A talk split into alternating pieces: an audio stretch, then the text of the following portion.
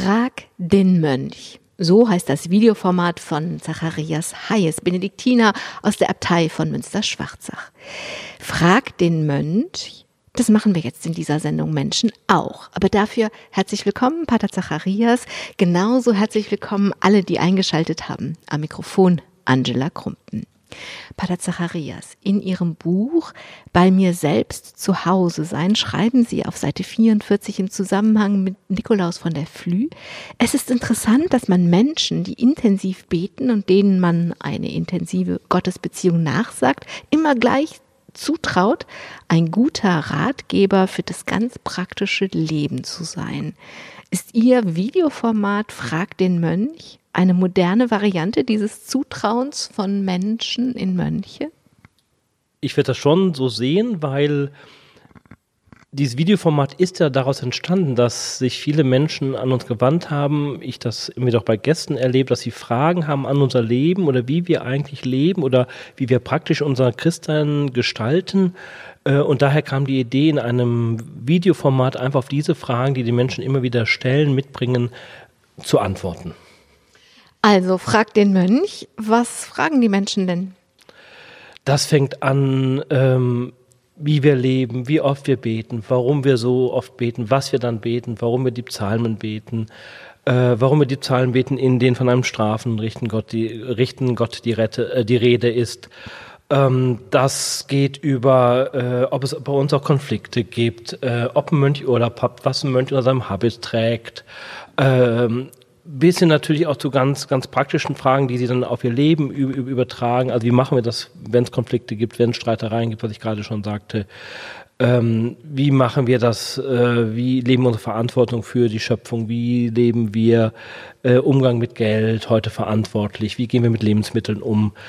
Das sind alles Fragen, die die Menschen stellen. Also von den augenscheinlichen, Sie tragen eine Kutte, warum tun Sie das, was tragen Sie darunter, bis zu den übertragenen, wie mache ich das in meinem Leben?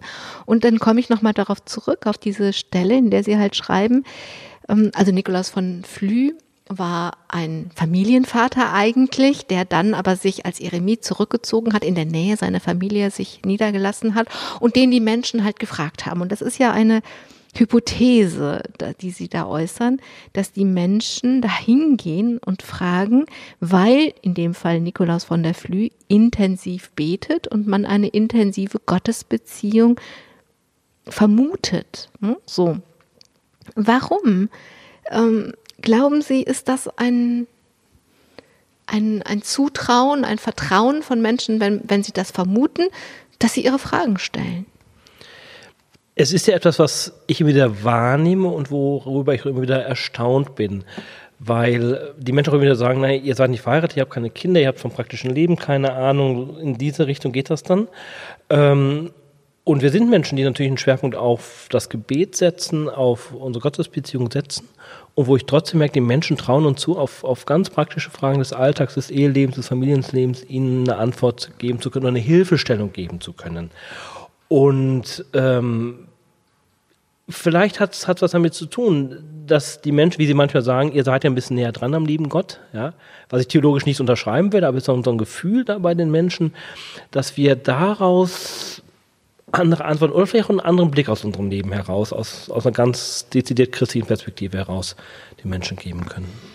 Also es ist ja etwas, es ist ja Kompetenz zu schreiben. Ne? Und das tut man ja beim Arzt, in der Medizin, bei der Ärztin, in der Medizin. Man äh, macht es da, wo man vermutet, dass es eine Kompetenz gibt. Und Sie sind sozusagen Experten für Gott so kann man das, das sagen, dass wir Experten für Gott sind. Ich habe gerade gesagt, ich würde es theologisch so nicht unterstreichen, weil ich glaube, jeder ist gleich nah oder gleich fern am lieben Gott dran. Auch ein Christ, der sich im Alltag bemüht, Christian zu leben oder, oder ein Gebetsleben zu haben.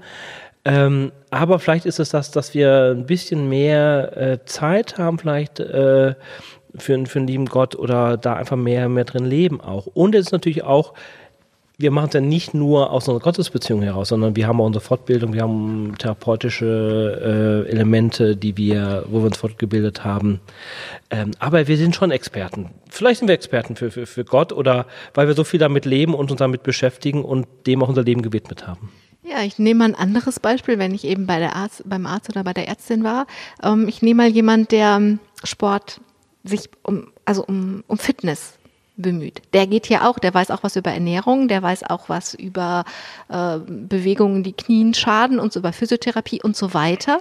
Also und gemeinsam ist allen, dass wir eine Gesundheit haben, die wir wahren können oder verlieren können. Und wenn ich das so übertrage auf den Fitnessexperten, dann, weil sie sagen, ähm, wir sind da nicht näher dran und trotzdem haben sie viel mehr Wissen, sie beschäftigen sich viel mehr damit. Also auch wenn uns die Gesundheit allen gleich ist, sind ja die Menschen, die sich viel mit Fitness auseinandersetzen, haben ja vielleicht Antworten auf Fragen, die ich mir selber nicht beantworten kann. Da, da, das stimmt, da gebe ich Ihnen recht. Ähm, es hat auch was damit zu tun, dass wir, dass viele Menschen, die außerhalb des Klosters leben, die ihre Familie haben, die einen Beruf haben, die einen Job haben, dass sie auch immer sagen, ich habe gar nicht die Zeit, ich habe gar nicht die Zeit, mal, mal ein theologisches Buch zu lesen, ich habe gar nicht die Zeit, am Tag äh, drei Stunden zu beten, geschweige denn mal fünf Minuten zur Ruhe zu kommen. Ähm, und da haben wir natürlich einen Freiraum, der uns gegeben ist, wo wir uns vertiefen können, sowohl in das Gebet, in ein theologisches Wissen, ähm, aber auch natürlich in, in, in Meditation und in unsere Gottesbeziehung. Und da gebe ich Ihnen völlig recht. Äh, das ist ein schöner Vergleich mit, mit dem Arzt, der dann Fachwissen hat, was ich dann abfragen kann. Also, Frag den Mönch heißt dieses Videoformat und das hat mit, sollte erst so nur ein paar Folgen geben, aber es gibt mittlerweile schon ganz, ganz viele. Und ich habe zitiert aus ihrem Buch Bei mir selbst zu Hause sein. Und da schreiben sie unter anderem über den Gründer ihres Ordens, das sind die Benediktiner, also Benedikt von Nursia und da zitieren sie aus einer Lebensbeschreibung über ihn und schreiben, er wohnte unter den Augen Gottes bei sich selbst. Wie wohnt man denn unter den Augen Gottes bei sich selbst? Bei sich selbst wohnen, das ist für mich etwas, was ich mit mir selber äh, in Kontakt bin, dass ich weiß, wer ich bin, dass ich und vor allen Dingen aber auch, dass ich mich in mir selber oder bei mir selber auch äh, wohlfühle. Ähm, das hat was für mich tun mit zu tun, mich, mich in meinem Leib niederzulassen, mich in meinem Leib äh, wohlzufühlen ähm, und äh, dieses in mir wohnen, das heißt für mich auch ähm, es mit mir aushalten zu können und es mit mir, ja, wir sagen, es mit mir gemütlich zu machen, ist das vielleicht doch in, in, in, entspricht dem schon, also nicht ständig an mir rumzumeckern, mich, mich zu kritisieren, mich abzuwerten. Viele Menschen laufen mit einem inneren Kritiker rum. das darf auch alles sein. Äh, aber zunächst mal zu sagen, ähm, ich bin so geschaffen von Gott, wie ich bin, und so bin ich erstmal, erstmal gut und ich bin sein Ebenbild. Und wenn Gott mich annimmt und wenn Gott in mir Wohnung genommen hat, das schreibe ich im Buch ja auch, dass er in meinem Leib wohnt, dann darf ich das auch tun und darf ich mich mit mir selber wohlfühlen. Das heißt, Sie kennen das Gefühl, unter den Augen Gottes bei sich selbst wohnen? Kenne ich ja, ja, kenne ich ja. Das, äh Wie fühlt sich das denn an? Also für mich fühlt sich das, fühlt sich das fühlt sich jetzt einfach, einfach, einfach gut an, wenn ich Momente habe, wenn ich Zeiten habe. Das kann, das kann eine Meditation sein. Das kann aber auch einfach sein, dass ich, dass ich, dass ich in Ruhe sitze, ein Buch lese, eine Tasse Kaffee habe und einfach mich mit mir selber wohlfühle und weiß, der liebe Gott schaut, schaut mich liebend an und, und ist da und ist gegenwärtig. Ähm, das, das fühlt sich einfach geborgen, fühlt sich geborgen an, aufgehoben an. Ähm, und auch, ah, und auch dieses, wie soll ich sagen, ähm, dass ich so meinen Platz habe, dass ich meinen Platz habe, dass ich, dass ich ähm, äh, weiß, wo ich hingehöre und ähm, dass ich auf dieser Erde, sag ich jetzt mal, auch willkommen bin. Ich bleibe noch ein bisschen in diesem Kontext ähm, dieses Buches, bei mir selbst zu Hause sein. So wie Sie über Benedikt von Nursi erzählen, tun Sie das auch mit anderen Lebensgeschichten. Das sind Menschen aus der Bibel oder Heilige. Und ich habe mich gefragt, wann passiert das, dass Sie sich mit einer Person auseinandersetzen wollen? wann interessiert Sie eine Biografie so, dass Sie sich damit auseinandersetzen und am Ende sogar darüber schreiben? Das passiert dann, wenn ich, wenn ich merke oder, oder wenn, ich, wenn ich spüre, ähm, ich, ich kann mit meinem Leben bei diesen Menschen andocken oder ich kann bei diesem Menschen für meinen eigenen Lebensweg äh, eine Hilfe finden oder merke, der hat ähnliches durchgemacht also, oder sich ähnliche Fragen gestellt und wie ist der damit jetzt, jetzt umgegangen ähm, und wie hat der denn seinen Weg dann im Leben eigentlich auch gefunden? Ich habe mal so ein bisschen geschaut, wen Sie da vorstellen ist nicht, dass da keine Frauen drunter wären. Also Maria ist dabei, die Frau Jakobsbrunnen ist dabei, Madeleine de Brel habe ich gefunden. Aber das sind im Verhältnis weniger und deutlich weniger als die männlichen Biografien, die sie erzählen. Und für mich steckt dahinter natürlich die Frauenfrage. Also wenn ein System so patriarchalisch ist wie die katholische Kirche, bleiben die Frauen einfach unsichtbar. Und wenn die Frauen unsichtbar bleiben, werden ihre Geschichten nicht erzählt. Wenn ihre Geschichten aber nicht erzählt werden, können sie sie nur in Ausnahmefällen überhaupt finden, um zu überleben, um zu überlegen, habe ich da einen Anker, kann ich das mit mir verbinden? Also es ist sicherlich richtig, dass, dass die Kirche mit lange Zeit in einem patriarchalischen System gewesen ist ähm, oder vielleicht immer auch noch ist. Jetzt bewegt sich ja ein bisschen was, habe ich den Eindruck, ähm, aber vielleicht noch nicht genug. Ähm, und es ist richtig, dass, dass die Kirche da einen Schwerpunkt drauf gelegt hat, dass vielleicht dann einem auch eher die, die, die, sagen wir die männlichen Personen und Figuren äh, der, der Kirchengeschichte eher vor Augen treten als jetzt vielleicht die weiblichen Figuren.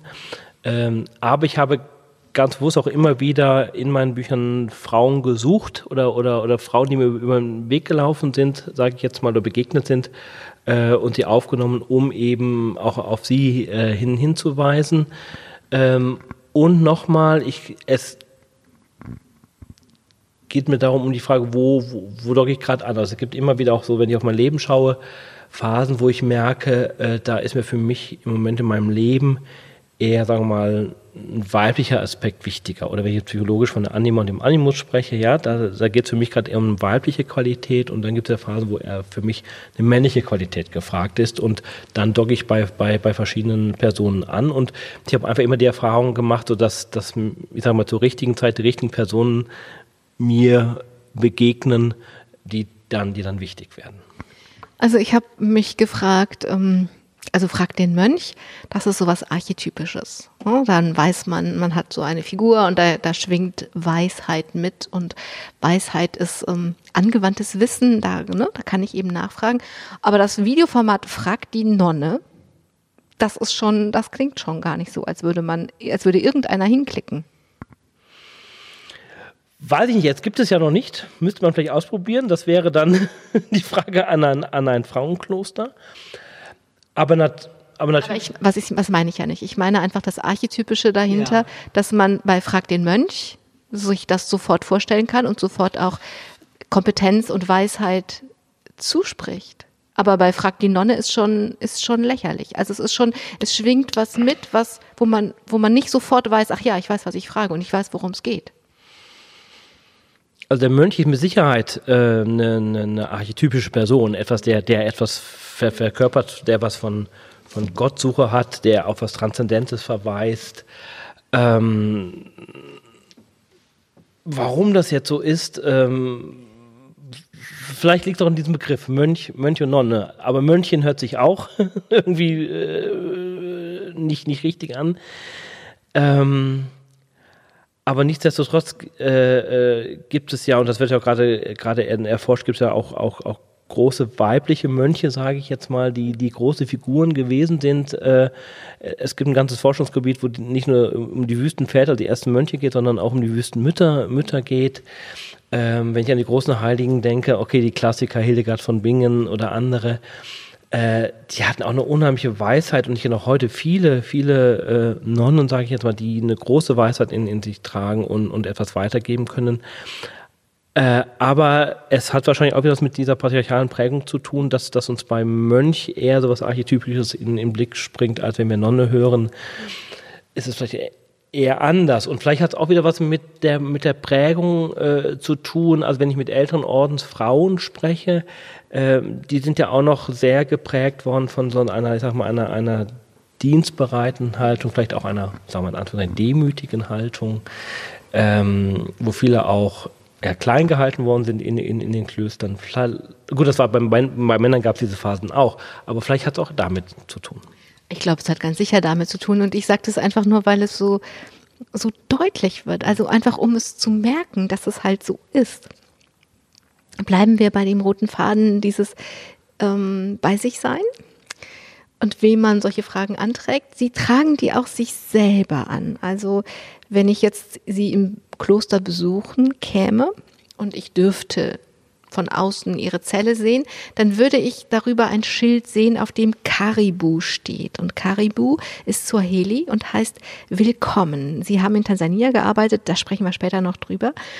Und von da haben sie dieses Schild mitgebracht oder sich dann gefertigt und eben Karibu Willkommen über den Eingang ihrer Zellentür geschrieben. Und da geht es nicht darum, dass ich ich komme nicht in die Verlegenheit, sie besuchen zu kommen in ihrer Zelle. Aber es ging nicht um die Gäste, die willkommen sind, sondern es geht um sie selber, dass sie bei sich willkommen sind. Ungewöhnlicher Gedanke.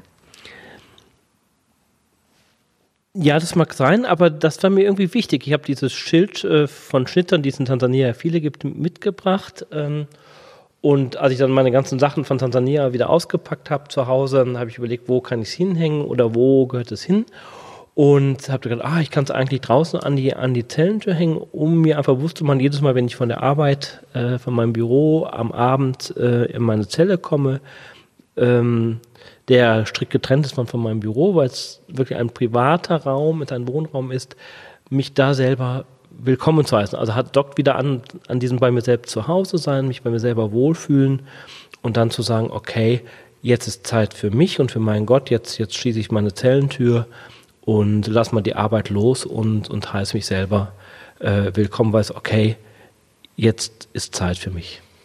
Wenn Sie sich selber willkommen heißen, dann heißen Sie Zacharias willkommen und ich habe Sie das vorher nicht gefragt, aber ich gehe jetzt einfach mal davon aus, dass Zacharias Ihr Ordens- und nicht Ihr Geburtsname ist. Sie nicken. Richtig, jawohl, genau. Zacharias ist mein Ordensname, ähm, den wir bekommen, wenn wir ins Kloster eintreten, müssen wir ins Noviziat aufgenommen werden.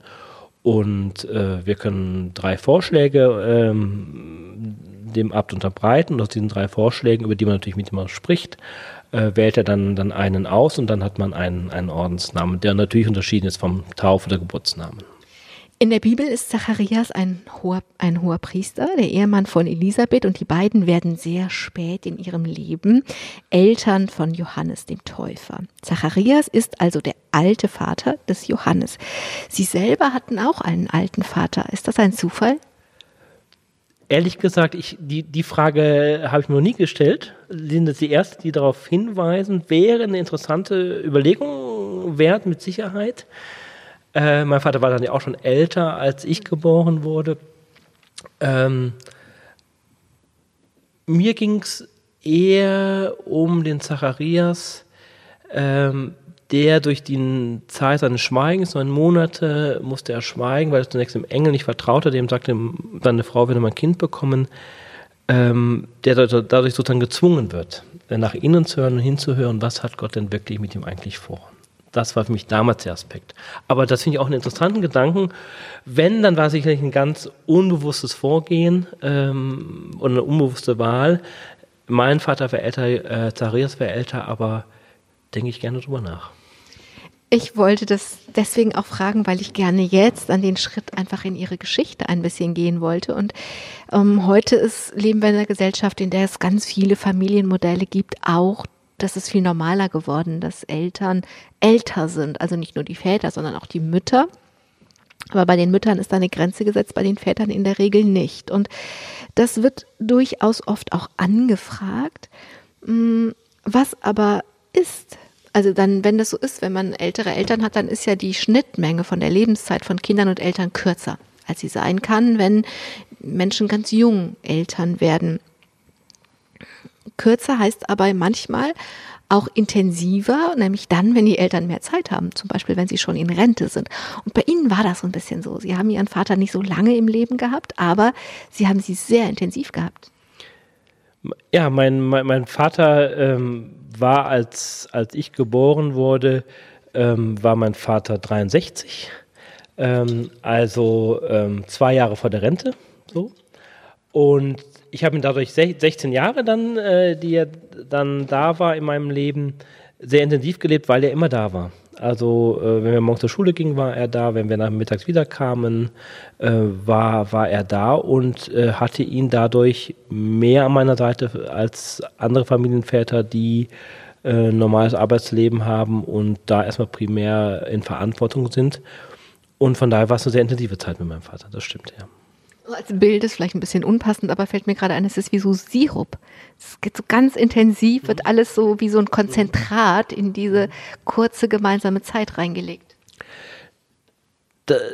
Das ist richtig, ja, das war eine sehr, sehr intensive Zeit, wobei ich auch sagen muss, es, es gibt ganz, ganz viel, äh, wo ich dann mit 18, 19, 20 gesagt habe, ah, das wäre nochmal interessant gewesen. Er hat unheimlich viel über, über Vögel, über Natur gewusst. Ähm, er, er, er konnte die, die französische Sprache und das waren alles Dinge, wo man mit 13, 14, 15 gesagt hat, naja, also das ist nicht so wahnsinnig interessant jetzt. Und dachte, ah, hätte ich da doch nochmal äh, hingehört oder ihn gefragt oder mehr gelernt. Aber nichtsdestotrotz äh, habe hab ich viel mit meinem Vater un unternommen. Äh, wir waren viel, ähm, kommen wir vielleicht gleich noch drauf, auf dem Elter nicht auf deinem elterlichen Bauernhof gewesen. Äh, und, und ich habe es einfach genossen, mit, mit ihm Zeit zu verbringen. Ja. Auf den Bauernhof kommen wir gleich noch. Ich wollte einmal kurz dabei bleiben, dass das ja heute durchaus auch angefragt wird und man sich verantworten muss. Ähm, ein bekannter Kolumnist zum Beispiel ist im Alter ihres Vaters jetzt nochmal Vater geworden, Harald Martenstein, und der ist angefeindet worden dafür. Und ähm, er hat dann in der Kolumne erklärt, wie das passiert ist. Das Kind war jetzt ähm, nicht geplant, aber sehr erwünscht dann. Und es, er sagt dann, so ist es jetzt dann mal eben. Und ich weiß, dass jede Geschichte individuell ist, aber so aus Ihrer Perspektive würden Sie dafür mehr Gelassenheit werben und sagen, die Dinge sind, wie sie sind? Oder würden Sie sagen, nee, also ab einem bestimmten Alter bitte keine Eltern mehr werden? ich bin, ich bin sehr dankbar, dass es so gewesen ist, weil, weil mich gäbe es einfach nicht, wenn es, wenn es nicht so gewesen wäre. Und, und ich weiß, dass, dass ähm, sowohl mein Bruder als, als auch ich, dass wir beides Wunschkinder waren, meine Eltern, die wollten gerne Kinder haben. Und mein Vater hatte, hat ja schon einen Sohn gehabt, mein Halbbruder. Die wollten nochmal äh, zwei Kinder bekommen. Und von daher glaube ich einfach, wenn Menschen sich sehr, sehr bewusst dazu entscheiden. Und Liebe ist ja auch keine Frage des Alters. So, und auch wenn es vielleicht einen Altersunterschied zwischen Mutter und Vater oder Mann und Frau gibt, wenn die, wenn die Liebe verbindet und wenn, äh, wenn daraus aus der Liebe nochmal ein Kind entsteht, ist das etwas Wunderbares. Was ich sagen würde, ist so, was ich immer denke, ist, äh, wenn man sowas planen kann, manchmal kommt ja ein Kind, ob jetzt geplant oder ungeplant, ähm, dass man insofern Verantwortung nimmt, übernimmt und sagt, okay, ich möchte es wenigstens von meinem Lebensalter, von meiner Perspektive her, keiner weiß, wie alt man wird, ja, aber dass man sagt, ich kann es auch irgendwo ins junge Erwachsenenalter oder zur Volljährigkeit be begleiten. Das wäre für mich so ein Aspekt, den, den, den, den ich wichtig fände. So, ja. Sie hatten zwei zu Hause in ihrer Kindheit fast. Sie haben den Bauernhof schon gestreift. Das war das Elternhaus ihres Vaters. Sie sind am Niederrhein groß geworden, in der Nähe von Willig. Also ein Bauernhof am Niederrhein. Und sie waren da nicht nur so richtig oft, sondern sie waren da auch so richtig gerne ich bin da unheimlich gerne gewesen als Kind. Das, das stimmt. Also es, es gab so ein, so, so, so ein Ritual, dass, dass ich äh, spätestens jeden zweiten Tag am Abend mit meinem Vater mit dem Fahrrad dahin gefahren bin, mit dem Fahrrad fünf Minuten von meinem, von meinem eigentlichen Elternhaus entfernt. Wir haben da die Milch geholt, äh, die, die wir brauchten, damals noch frisch von den Kühen gemolken. Äh, aber es war auch so, hat man sich mit an den, an den Abendbrottisch gesetzt, hat, hat noch äh, mit den anderen Bewohnern dort äh, äh, was, was, was, was gegessen oder kurz gesprochen. Äh, ich habe bei der Ernte geholfen, äh, bin über Felder Traktor im ersten Gang gefahren mit, mit acht, neun Jahren. Äh, ich war im Stall dabei. Ähm, also das, das war so ein wirklich so ein, so ein zweites Zuhause, wo, wo ich ganz viel, äh, wo ich mich einfach wohlgefühlt habe. Ja. ich weiß gar nicht wo, aber in irgendeiner Bücher, ihrer Bücher beschreiben sie, dass wenn sie irgendwo in Urlaub waren, sie nach Haus gekommen sind, aber erst wirklich zu Hause wieder waren, wenn sie auch im Bauernhof gewesen sind. Genau, also das, das, ich erinnere mich noch sehr, sehr gut dran, dass, dass sobald das Auto abgestellt war in der Garage, bin ich als erstes aufs Fahrrad und zum Bauernhof und guten Tag und ich bin wieder da und also es war so, ja, das, also das hat, das prägt mich auch bis heute. Also ich bin, oder vielleicht damals schon geprägt, ich bin ein unheimlich naturverbundener Mensch und mag die Natur, ich mag Tiere sehr, sehr, sehr gerne. Mhm also es war einfach ein Ort, der, der mir entsprochen hat. Vielleicht auch, vielleicht liegt auch ein bisschen Gehen, weil mein Vater da daherkommt, also im Grunde die, die Familie väterlicherseits dadurch einfach auch geprägt ist. Dann sind Sie am Ende so der Klasse 10 nach Goch gegangen, auch am Niederrhein, das ist ein katholisches Internat, die Gasdonk. Und wir reden jetzt über das Ende der 80er und das Anfang der 90er Jahre. Sie haben in dieser Zeit gute Erfahrungen in einem katholischen Internat gemacht. Sie konnten einen Religionsleistungskurs wählen. Das ist Ihnen sehr entgegengekommen. Sie haben sich viel und qualifiziert auseinandersetzen können. Sie haben eine ganze Klausur über mm, Metz geschrieben, Jean-Baptiste Metz. Und nach dem Abitur haben Sie gesagt, jetzt will ich Theologie studieren. Warum? Es war einfach durch diesen Religionsleistungskurs, ähm, war einfach ein Interesse an, an, an Theologie äh, geweckt, an, an theologischen Fragen geweckt, da näher einzutauchen, auch meinen Glauben vielleicht näher zu verstehen, zu, zu durchdringen, sofern das mit der Theologie und, und ähm, von, vom Verstand her geht. Und hatte sicherlich ge, gepaart mit, mit, mein, mit meiner christlichen Erziehung, mit meinem äh, christlichen Glauben und, und mit der Idee, irgendwie in der Richtung auch vielleicht beruflich was zu machen, da, da damit zu gehen, ähm, weil mir der Glaube und, und Kirche damals oder auch heute noch sehr, sehr wertvoll sind, waren und sind. Dann haben Sie Theologie studiert in Münster, das freie Semester in Würzburg. Sie haben das Diplom in Münster gemacht, alles ganz normal. Dann kam das erste Jahr in der Gemeinde. Und danach haben Sie gesagt, geht nicht. Kann ich so nicht, will ich so nicht. Was ging nicht? Das war ja das, das Gemeindepraktikum, was man im Bistum Münster damals vor der Diakonatsweihe ähm, absolviert hat, sage ich jetzt einfach mal. Und ähm, ich war dort in einer äh, westfälischen Land Landgemeinde und ich habe für mich gemerkt, ähm, dass die dass diese Arbeit, also in, in, der, in der Gemeinde, in der, in der, in der Pfarrei, ähm, mir nicht entsprach, hatte auch damit zu tun, dass ich das Gefühl hatte, äh, vieles ist dort, ähm, wie soll ich sagen, vieles ist, ist gewohnt, ist eingefahren, man hat seine festen Abläufe, seine, seine festen Strukturen. Ähm, und ähm, ich hatte für mich so, so die Idee, ähm, ich möchte gern kreativ mit Menschen arbeiten, ich möchte gern auch, auch neue Dinge ausprobieren. Ähm, so und, und, und habe einfach gemerkt, äh, dass diese Gemeinde ihren Weg hat, so ihren Glauben zu leben, Gottesdienst äh, zu, zu gestalten. Aber ähm, gemerkt ist auch viel, viel Gewohnheit dabei und ich möchte gerne was, was, was, was Neues reinbringen, vielleicht auch aufbrechen an Strukturen, was, was, was Neues wagen und habe gemerkt, da brauche ich einen anderen Weg für mich. Aber warum so radikal? Sie hätten ja sagen können, okay, diese Gemeinde passt gut für die Menschen, die da sind, alles gut, mit mir nicht. Und nicht gleich sagen müssen, ich mache jetzt hier einen Punkt oder einen Strich darunter. Und Sie haben dann ja ein Jahr zur Orientierung gemacht. Aber warum war das so eine radikale Anfrage? Also es, es kommt hinzu in meinem Leben, dass, ähm, dass ich im Studium schon äh, durch einen Freund ähm, angefangen habe, mich mit Franziskus von, von Assisi zu, zu, zu, zu, beschäftigen. Im Studium immer schon mal diese Frage von Orden aufgeploppt ist, so, äh, oder, oder, oder, oder, da war. Und im, und, und im Grunde die, die Suche dann nach noch was anderem, ähm, vielleicht durch diese Arbeit in, in, diesem einen Jahr in der Gemeinde für mich, ich für mich gemerkt habe, ich, ich suche was, wo ich noch tiefer eintauchen kann, wo ich auch noch tiefer in meine Gottesbeziehung eintauchen kann, ähm, wo ich nicht nur in, in der Arbeit bin, sondern wo, wo ich noch mehr suche. Vielleicht war, vielleicht war es auch in meinem damals jugendlichen Alter in Anführungszeichen äh, geschuldet, dass man da eine Radikalität äh, äh, gesucht hat oder sagt.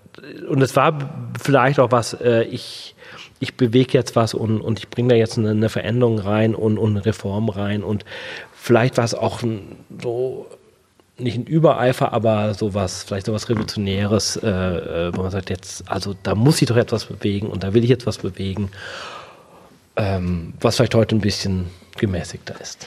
Aber wenn diese Fragen schon sowieso vorher schon da waren, dann wird das Bild für mich vollständiger, weil so von einer Gemeinde hätte man ja einfach noch ein paar andere sich angucken können. Haben sie aber alles nicht gemacht. Sie sind in, an die schweren Orte gegangen in ein Heim. Damals hat man gesagt, für sogenannte schwerst erziehbare. Heute heißt das äh, herausforderndes Verhalten oder Intensivtäter oder wie auch immer.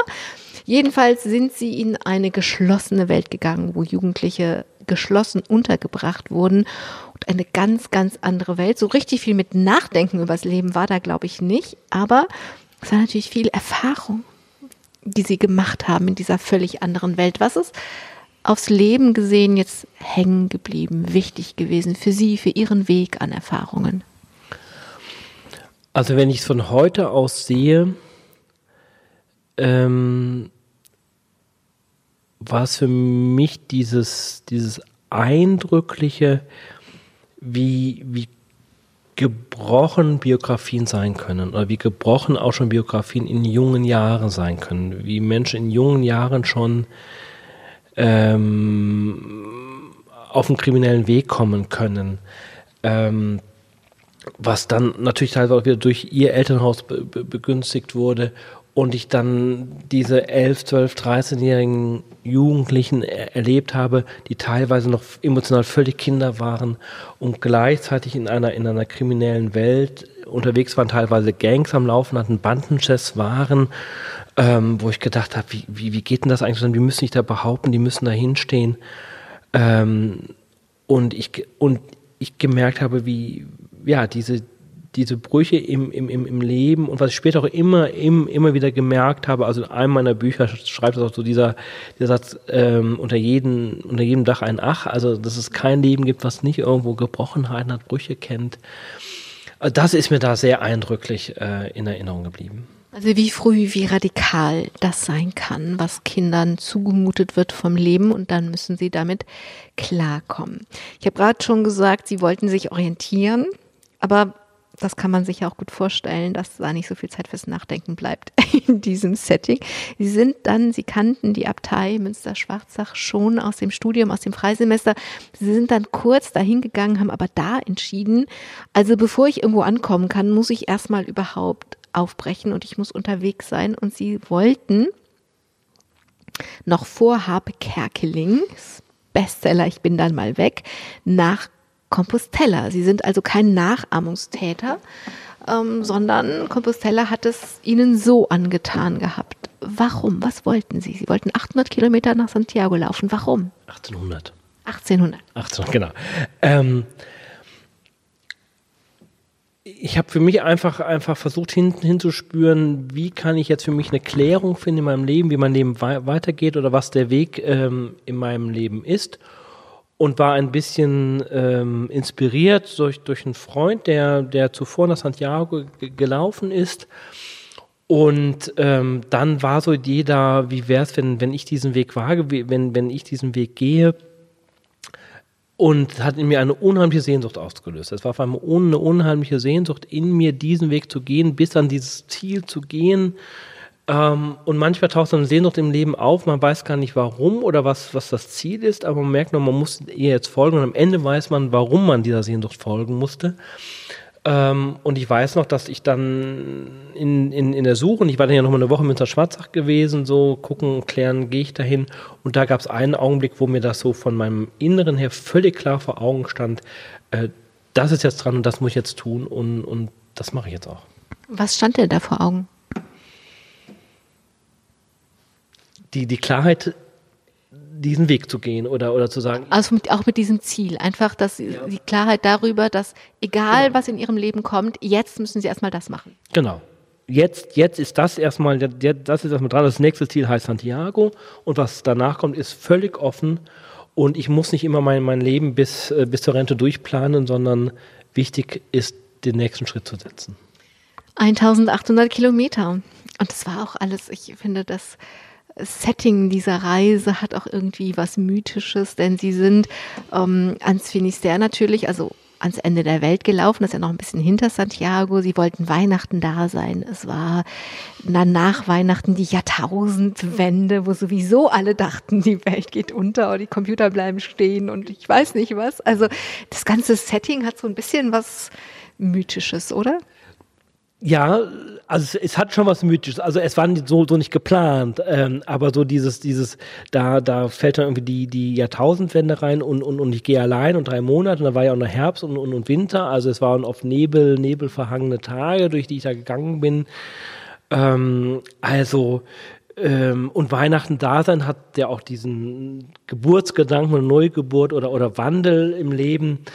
Ähm, es, es, es hatte was es hatte was, was, was, was, was, was, was Mythisches und, und ich würde würd, würd durchaus sagen, also wenn man, wenn man in die Mythen reinschaut, oder wenn ich an, an, an die Heldenreise denke, so, dass man verschiedene Phasen im Leben durchlaufen muss, es hatte was von Aufbruch, es hat davon Abenteuer zu, zu bestehen. Es war ein Abenteuer zu sagen, ich laufe drei Monate, 93 Tage alleine durch, durch Frankreich und, und Spanien über die Pyrenäen drüber. Ähm, das hat schon was von Abenteuer, dass es auch zu bestehen galt, ja. Mhm. Wir kommen gleich zu dem Ziel, aber bleiben wir ein bisschen beim Unterwegssein. Um diese Zeit, um diese Jahreszeit, es ist nass und kalt, die Nebel haben Sie schon gesagt. Es gab noch keine Touristenströme, es war vor Habekerkeling, es war einfach ein Pilgerweg, fertig. Ähm, aber natürlich war es hart und es war nass und es war kalt. Und wie oft waren Sie an einem Punkt, wo Sie gedacht haben, jetzt fahre ich nach Hause? Ich habe es nicht gezählt oder keine Statistik geführt, aber es war nicht nur einmal. Es war auf jeden Fall mehr als einmal. Es war mehrere Male, wo ich gedacht habe, äh, entweder wenn es den ganzen Tag durchgeregnet hat und man saß abends äh, äh, mit nassen Klamotten äh, in der Herberge und, und die Klamotten wurden nicht richtig trocken, weil es keine gescheite Heizung gab. Ähm, oder es gab gar keine Heizung oder was auch immer oder man war ganz alleine und, und unterwegs über Wochen hinweg hat keinen einzigen Menschen getroffen und dann hat man gesagt, oh, also nee, also jetzt ohne ohne mich äh, jetzt jetzt packe ich meine Sachen. Also an diesem Punkt war ich öfter ja. Und was hat gemacht, dass Sie weitergegangen sind? Das war wieder das war wieder diese die, die, diese Sehnsucht, die da war. Ähm, ich hatte damals auch von einem Mitbruder aus Münster-Schwarzach bekommen äh, ein Text von Karl Rahner über die drei Könige, die sich auf den Weg machen. Ein wunderbarer Text. Den hatte ich dabei und den habe ich jeden Tag mindestens einmal, wenn nicht mehrere Male gelesen. Und der hat diese Sehnsucht in, in mir wachgehalten. Und dann wusste ich wieder, ich, ich kann nicht nach Hause, ohne nicht in Santiago angekommen zu sein. Und dann sind Sie in Santiago angekommen. Genau. Ich bin angekommen, zwei Tage vor Weihnachten bin ich, bin ich angekommen. Mitten im Winter war ich da, ja. Und dann? Und dann war es erstmal ein, ein, ein, ein, ein unbeschreibliches Gefühl, wenn man, wenn man so lange Zeit auf ein, auf ein Ziel hinzuläuft und auf einmal vor dieser großen Kathedrale steht, die man schon tausendmal in Bildern und wie auch immer gesehen hat und selber davor steht und dann zum Grab des Apostels äh, Jakobus geht. Das ist ein Freudengefühl, da fällt, da fällt eine Last ab. Ähm, man ist einfach tief erfüllt und zutiefst dankbar, diesen Weg auch äh, heil und gesund ähm, gegangen zu sein und angekommen zu sein. Noch nicht so ganz. Sie wollten dann ja noch weiter ans Finisterre, ans Ende der Welt. Wenn man sich da hinsetzt, nicht, dass ich da war, aber an anderen Orten war ich, wo das Meer anfängt und man weiß, am anderen Ende ist Amerika. Das ist ja das, was man für das Ende der Welt hält. Mhm. Also das war schon nochmal so ein, so, so ein besonderer Moment, wo ich dann nach Finisterre äh, gekommen bin. Äh, und, und es gibt da ja, also es gibt einen uralten Ritus, der, der, der wird über, überliefert, äh, dass man dann sozusagen seine, seine Pilgerkleidung verbrennt, so, ähm, um wirklich zu sagen, okay, der Weg ist jetzt zu Ende und jetzt kommt wieder was, was Neues und ich habe dann wirklich ein äh, äh Kleidungsstück verbrannt und ich habe meinen Pilgerstab, den ich 93 Tage mit mir hatte, habe ich ins Meer geschmissen ähm, so, und klar, so man, der Weg ist zu Ende und jetzt kommt was Neues. Aber es hat nochmal was, was Mythisches und früher sagt man ja, war ja wirklich dieses Finisterre der eigentliche äh, Zielpunkt der, der, der, der Pilger. Äh, und dann ist eben aus der christlichen Tradition Santiago äh, dazugekommen so.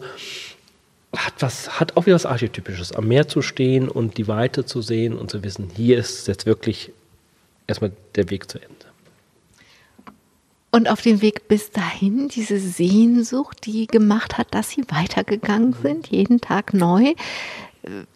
Was haben Sie über die erfahren oder über sich in dieser Sehnsucht oder über Gott, nachdem Sie sich so sehnen? Also ähm, in diesen drei Monaten äh, ist mir eine unheimliche Weite äh, gewachsen. Immer in der Landschaft und in Landschaft unterwegs sein, in der Natur unterwegs sein, das hat, das hat eine Weite in mir gemacht. Es hat mir ein unheimliches Gott, Gottvertrauen äh, gegeben, dass sich die Dinge fügen, auch wenn ich morgens nicht wusste, wo ich abends schlafe oder wie auch immer. Mm, die Dinge fügen sich. Bis heute ist das, ist das meine Überzeugung. Ähm, und es hat nochmal eine, auch eine, auch noch mal eine, eine, eine Lebensfreude gemacht. Und äh, man hat so im, im Mittelalter gab es ja drei, drei große Pilgerwege, Rom, Jerusalem, Santiago. Und jeder Weg hatte so einen, so einen Titel gehabt. Und der äh, Pilgerweg nach Santiago galt so als Weg, Weg der Stärke. Also so mit der Überlieferung, wer diesen Weg schafft, der schafft jeden anderen Weg im Leben auch. Und das hat sich so bis heute in, in, in mir durchgetragen, so dass ich die Stärke habe, jeden Weg, egal wohin er mich führt, egal was zu bewältigen ist, ich schaffe das. Jetzt wussten Sie, okay, Leben, du kannst kommen, ich schaffe das Leben, aber Sie wussten noch nicht, was Sie denn leben wollten. Diese Kleinigkeit musste noch geklärt genau, werden. Noch geklärt werden. Genau, ja. Sie sind dann mal kurz zum Nachdenken zurück nach Münster-Schwarzach gegangen. Wirklich nur kurz, aber aus diesem kurzen Nachdenken ist ja ein ganzes Leben geworden. Was denn da passiert? Also es war insofern kurz, als dass ich nach Santiago erstmal, glaube ich, für drei, drei, vier Tage nach Münster-Schwarzach bin, dann nach Hause und dann war ich nochmal sechs Wochen in der Abtei, um dann nochmal tiefer einzusteigen in, in, den Klärungsprozess. Und äh, da hat mich diese Frage um, umgetrieben, ähm, dann wieder so eine innere Unruhe, Sehnsucht, ob nicht dieser Ort, dieses Leben als Mönch, als Benediktiner ein, ein Weg für mich sein könnte. Und aber auch da gab es dann wieder irgendwann den Punkt, wo ich sagte, ich jetzt, ich weiß es einfach nicht oder ich kann es mit meinem Verstand irgendwie nicht, nicht, nicht klären. Und habe dann wieder einen, damals nur einen Tag lang einen Pilgerweg für mich gemacht, um die Abtei herum.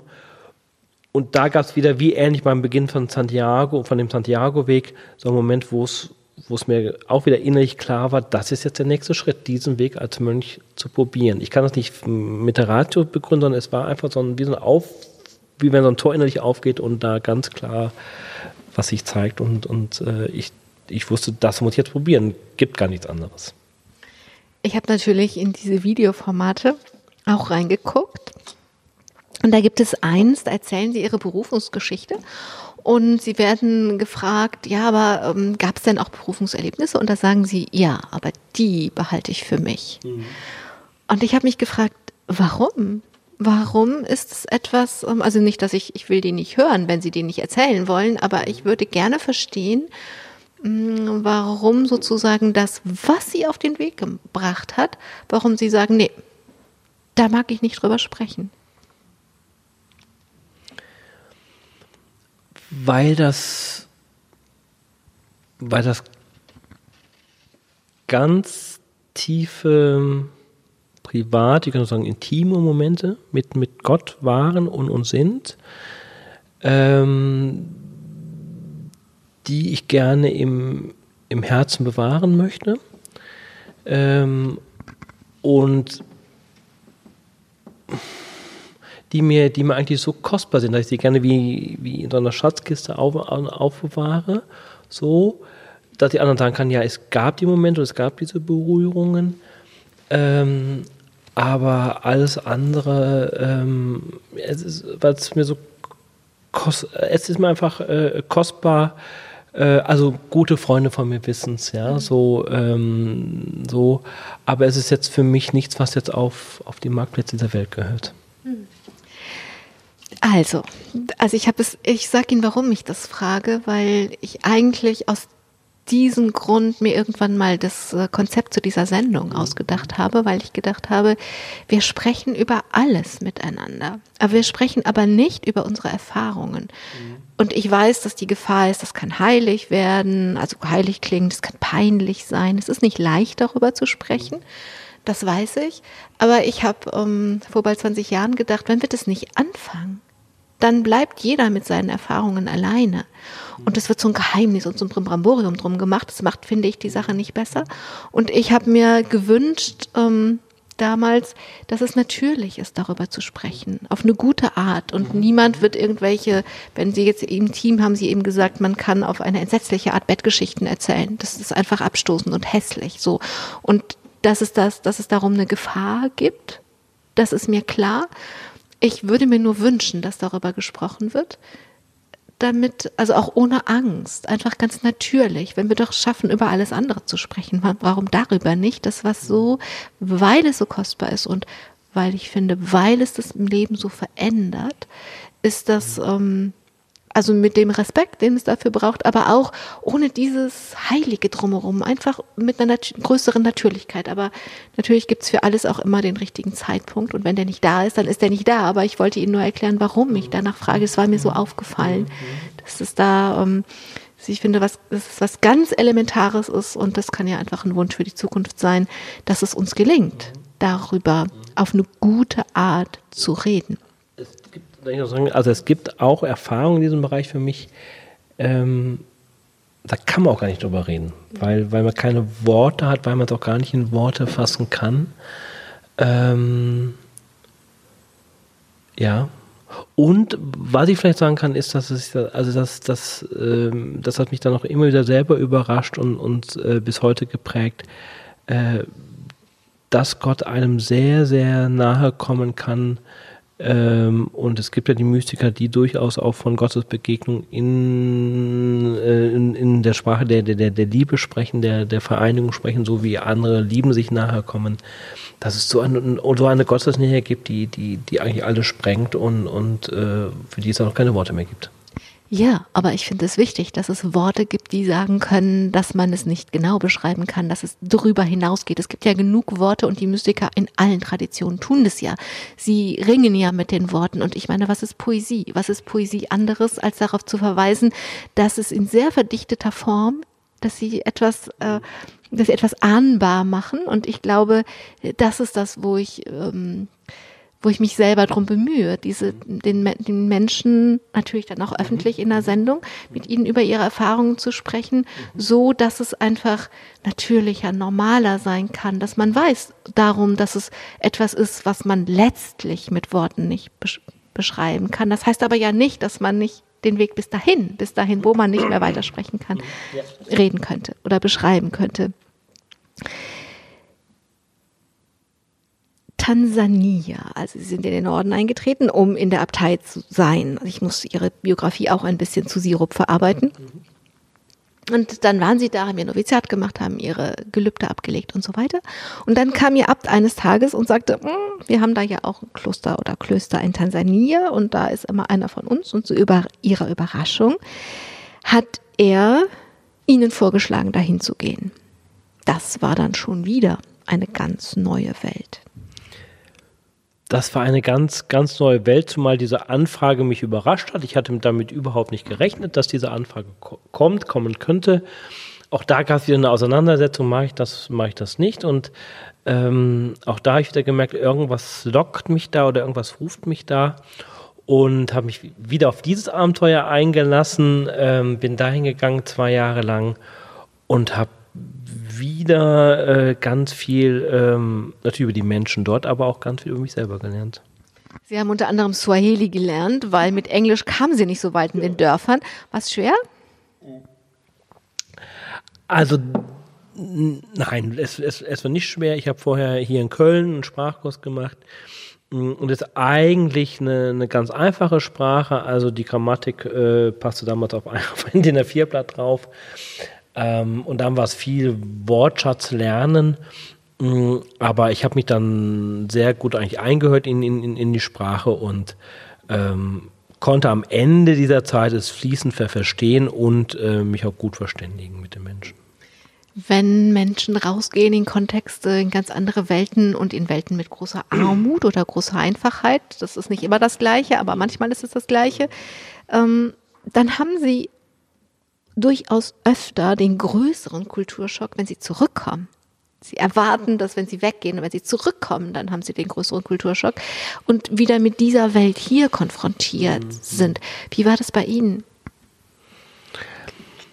Also dieser, dieser Kulturschock, muss ich sagen, war jetzt nicht so extrem für mich, weil ich habe ja in Tansania in den, in den Klöstern, in zwei Klöstern, in zwei großen Abteien gelebt und immer eine gemischte Gemeinschaft aus Europäern und Afrikanern.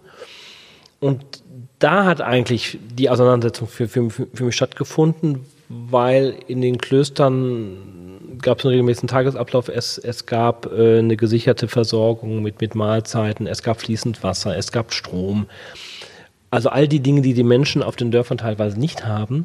Und es war eher für mich in der Zeit, wo ich da war, eine innere Auseinandersetzung. Äh, auf den Dörfern sind die Menschen arm, sie haben keine äh, keinen Strom oder kein fließend Wasser und hier in den Abteilen gibt es das, in den Klöstern gibt es das. Ich fahre morgens raus in die Gemeinde, komme aber abends wieder in das warme Kloster zurück, sage ich jetzt mal. Da war eher die Auseinandersetzung für, für, für mich gewesen. Dass sie dann doch ein Stückchen anders leben als die Menschen, mhm. zu denen sie hingegangen sind. Sie haben, als Sie dann wieder zurückgekommen sind, viele Jahre als Schulseelsorger gearbeitet. Heute sind Sie im Gästehaus der Abtei aktiv, auch in der Arbeit des Recollectio-Hauses.